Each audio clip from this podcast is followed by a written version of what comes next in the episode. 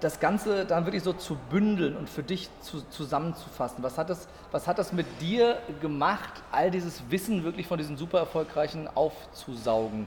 War, war das so, du hast das, du hast das gehört und du konntest es sofort umsetzen oder war das auch ein Prozess für dich, der mit, mit Höhen und Tiefen zu tun hatte? Ich finde das total interessant, dass du sozusagen jetzt in der Vergangenheit sprichst. Ja? Das ist ein Prozess. Und das wird auch immer ein Prozess bleiben. Ich glaube nicht, dass das jemals abgeschlossen sein wird. Zumindest hoffe ich nicht, dass ich irgendwann mal so dämlich bin ja. und das glaube. Ganz, ganz, ich weiß nicht, was noch kommt, aber ich glaube, das kann einer der wichtigsten Sätze dieses Interviews werden für alle, die die zuhören. Ja, nee, das, ist ein, das, das ist ein fortlaufender Prozess und ich lerne immer wieder was dazu und ich arbeite an manchen Dingen, ja an mir selber seit Jahrzehnten, in ja. Anführungsstrichen. Ja? Guck mal, seit 30 Jahren komme ich zu spät. seit 31.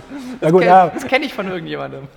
Sogar bei meiner Geburt kam ich zu spät. Ja, ja wirklich. Ja, ich auch. Viel zu spät. Äh, monatelang irgendwie. Da rumge Monate, rum, Monate rumgelegen lang. irgendwie. So 13 ne? Monatsgeburt. Ich, ich war irgend sowas. Ich weiß es nicht genau. Ne? Elf Monate oder so da.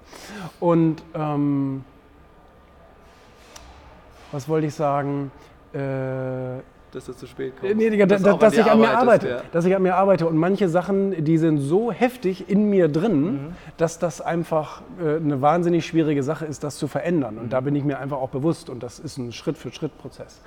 Und ähm, zu deiner Frage, ich habe ich habe vielleicht so ein, so ein bisschen von dem allen umgesetzt, was, mhm. ich, was ich da sozusagen gelernt und gehört habe. Ja. Ähm, aber zumindest bestimmt man eine Richtung. Ja. Und ich muss auch nicht alles von jedem annehmen, ja. um Gottes Willen. Ich muss gucken, was bin ich für eine Persönlichkeit, was will ich und was passt zu mir. Und ich muss nicht versuchen, jemand anders zu spielen. Mhm. Ich muss nicht versuchen, Daniela Katzenberger oder Wladimir Klitschko zu sein. Ja. Ich kann mir Eigenschaften von denen sozusagen zunutze machen und sagen, da, da könnte ich auch dran arbeiten, ja. da könnte ich auch was lernen. Aber ich will nicht so sein wie die, weil ich bin ja schon ich und das reicht ja auch. Und von daher... Mh, mm,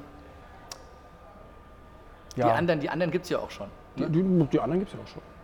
Aber ich glaube, es ist auch ein sehr, sehr wichtiger Punkt, ähm, weil ja viele immer in Versuchung geraten, erfolgreiche Menschen oder andere Menschen, die sie irgendwie als, als Vorbild, zu als Role Model sehen, ja. zu kopieren. Ja. Und dann immer so in diesen billigen Abklatsch ja. reingehen. Ne, also zu sagen, ich nehme mir wirklich das von jedem raus, was für mich zu meiner Persönlichkeit passt und implementiere das Step by Step in meinem Alltag. Ja. Ist es auch was? Ähm das habe ich übrigens von Daniela Katzenberger geklaut. Das hat sie mir im Gespräch in Köln gesagt. Äh, als ich gefragt habe, ne, wie, wie gehst du mit seinen Fans so um und ja. so weiter, wenn die sagen, ich will auch so sein wie du, dann sagt sie, ja, mich gibt's ja schon. Warum willst du mich kopieren? Bist du doof oder was? Ja. Das äh, mach mal lieber nicht. Ne? Sehr, sehr, sehr wichtiger Hinweis.